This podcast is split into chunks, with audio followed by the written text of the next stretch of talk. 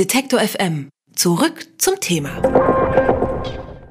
Ein kleiner Schritt für einen Menschen, ein großer für die Menschheit. 50 Jahre ist es jetzt her, dass der Astronaut Neil Armstrong als erster Mensch den Mond betrat. Und bis heute ist die Faszination für den Kosmos sehr groß.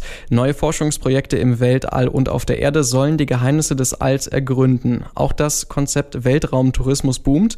In einigen Jahren soll es dann auch möglich sein, das All auf eigene Faust zu betreten. Ob das wirklich realistisch ist, über die Zukunft der Raumfahrt und die aktuelle Forschungslage spreche ich mit Martin Theimer. Er ist Direktor des Instituts für Luft- und Raumfahrttechnik der TU Dresden. Hallo, Herr Theimer. Hallo. Die US-Raumfahrtbehörde NASA will ab 2020 auf der Raumstation ISS auch Touristen beherbergen und der Tesla-Gründer Elon Musk hat mit seinem Raumfahrtunternehmen SpaceX eine Besiedlung des Mars ab 2025 geplant. Halten Sie das für realistisch? Also das mit den Touristen, ähm, da geht es um eine Geldeinnahme bei der NASA. Das wird sicherlich realistisch werden. Ähm, die 2025 vom Elon Musk, ich drücke natürlich alle äh, zwei Daumen, die ich habe und, äh, und so weiter und so fort. Seine Zeitangaben sind immer ein kleines bisschen mit Vorsicht zu genießen, aber selbst äh, wenn da nur die Hälfte davon stimmt, ist es schon eine Sensation. Und ich gehe schon einmal davon aus, dass äh, bis ähm, 2030 auf jeden Fall eine signifikante Massaktivität mit Space SpaceX durchgeführt wird. Astronauten müssen sich ja jahrelang auf eine Mission vorbereiten und nun können anscheinend ja auch demnächst einfache, normale Menschen ins All geschickt werden. Ist das gefährlich? Gefährlich äh, nicht wirklich. Also wenn man über eine gute, ja, grundsätzliche Fitness verfügt, ähm, ist das sicherlich machbar. Selbstverständlich gibt es da spezielle Tests und Trainingsprogramme und so weiter und so fort, aber man muss sich nur überlegen, also der John Glenn ist mit fast 80 noch einmal hinaufgeflogen, zum Beispiel wirklich als, als, als, als alter Mann. Ähm, ja, es ist mehr oder weniger jede Altersklasse ist schon einmal in den Weltraum fast hinaufgeflogen, also von, von relativ jung eben bis ganz alt. Wenn man eine gewisse Grundfitness verfügt, ähm, ist das sicherlich machbar. Also Touristen werden das sicherlich gut überstehen können. Um jetzt nochmal vom Weltraumtourismus Richtung Forschung zu kommen, ähm, beschäftigen wir uns nochmal mit der Europäischen Weltraumorganisation ESA. Die will nämlich einen 3D-Drucker nutzen, um auf dem Mond eine Basis zu bauen. Warum ist der Mond denn immer noch von so großer Bedeutung für die Weltraumforschung?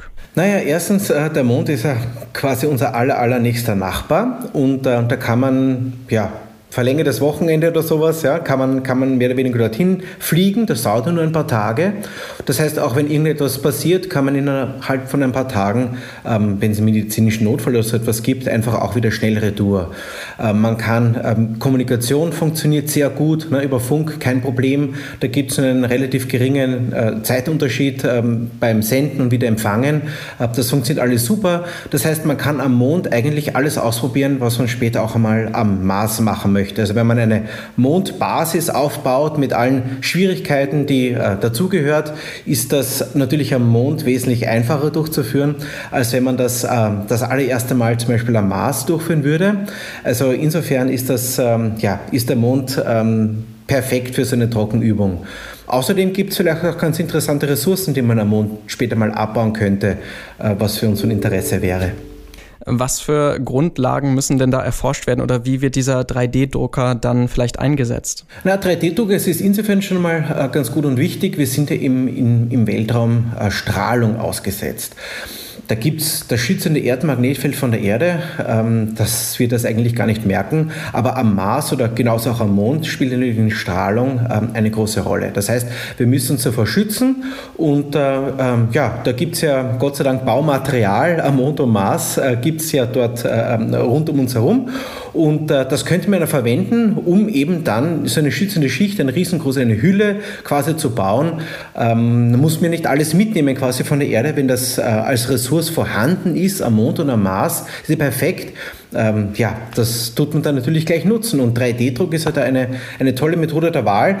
Wenn, wenn es uns gelingt, ähm, ja, eine geeignete Mischung zu finden, wie man vielleicht ähm, ja, so eine Art Klebstoff mitnehmen könnte, den man dann mit dem vorhandenen Material zusammenmischt und daraus eben Strukturen schichtweise aufbauen kann, dann, dann wäre das sicherlich eine ganz tolle Hilfe äh, für eine Mondstation oder später auch für eine Marssiedlung.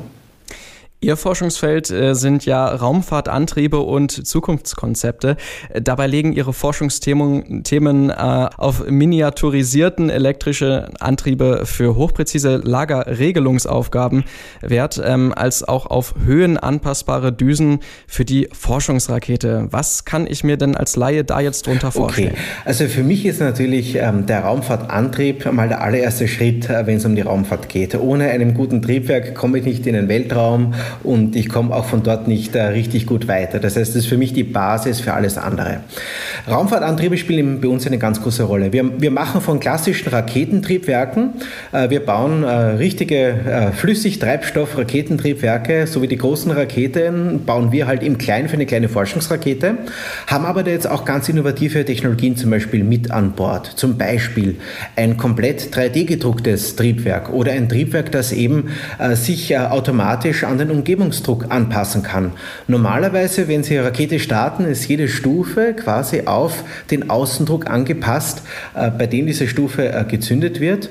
Und da kann man sich schon vorstellen, wenn Sie da vom Boden aus starten, haben Sie ein Bar, dann fliegen Sie rauf und bis Sie die zweite Stufe quasi zünden, ähm, ist der Druck natürlich wesentlich geringer und unser, Ihr Triebwerk ist nicht mehr so effizient. Also wir versuchen ein höhenanpassbares Triebwerk hier zum Beispiel zu entwickeln. Und wenn Sie mal im Weltraum sind, dann brauchen Sie vielleicht gar nicht mehr so eine riesen Schubkraft, können mit einer kleineren Schubkraft vielleicht wesentlich effizienter ein Antriebssystem bauen. Das sind sogenannte elektrische Antriebe. Und äh, ja, da haben wir auch eine ganze Reihe von, von elektrischen Ionenantrieben, die wir entwickeln, die vielleicht nur noch mit ein paar Prozent des Treibstoffes auskommen im Vergleich zu chemischen Antrieben. Hocheffizient und, weil es elektrisch ist, auch hochpräzise. Sie können damit Dinge tun, die Sie eben mit normalen Triebwerken nicht tun können, zum Beispiel perfekte Formationen fliegen. Das ist ganz wichtig für die Wissenschaftsmissionen der Zukunft.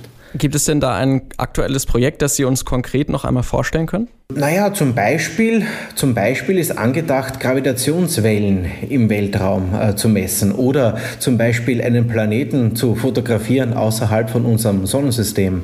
Ähm, da brauchen Sie eine Formation von Satelliten, die so etwas durchführen. Also zum Beispiel angedacht, wenn Sie wirklich einen Planeten außerhalb unseres Sonnensystems richtig fotografieren wollen, dass Sie die Atmosphäre kennen und, und vielleicht wissen, was sich darunter befindet, dann müssen Sie ein Riesenteleskop in, in den Weltraum bringen, ja, einen Durchmesser von ein paar Kilometer äh, Durchmesser. Das kann man gar nicht bauen, aber Sie könnten mehrere Teleskope hinaufschicken, die jeweils nur zum Beispiel einen Meter Durchmesser einen Spiegel haben und würden dann quasi mit mathematischen Methoden ein Bild zurückrechnen von so einem Riesenteleskop.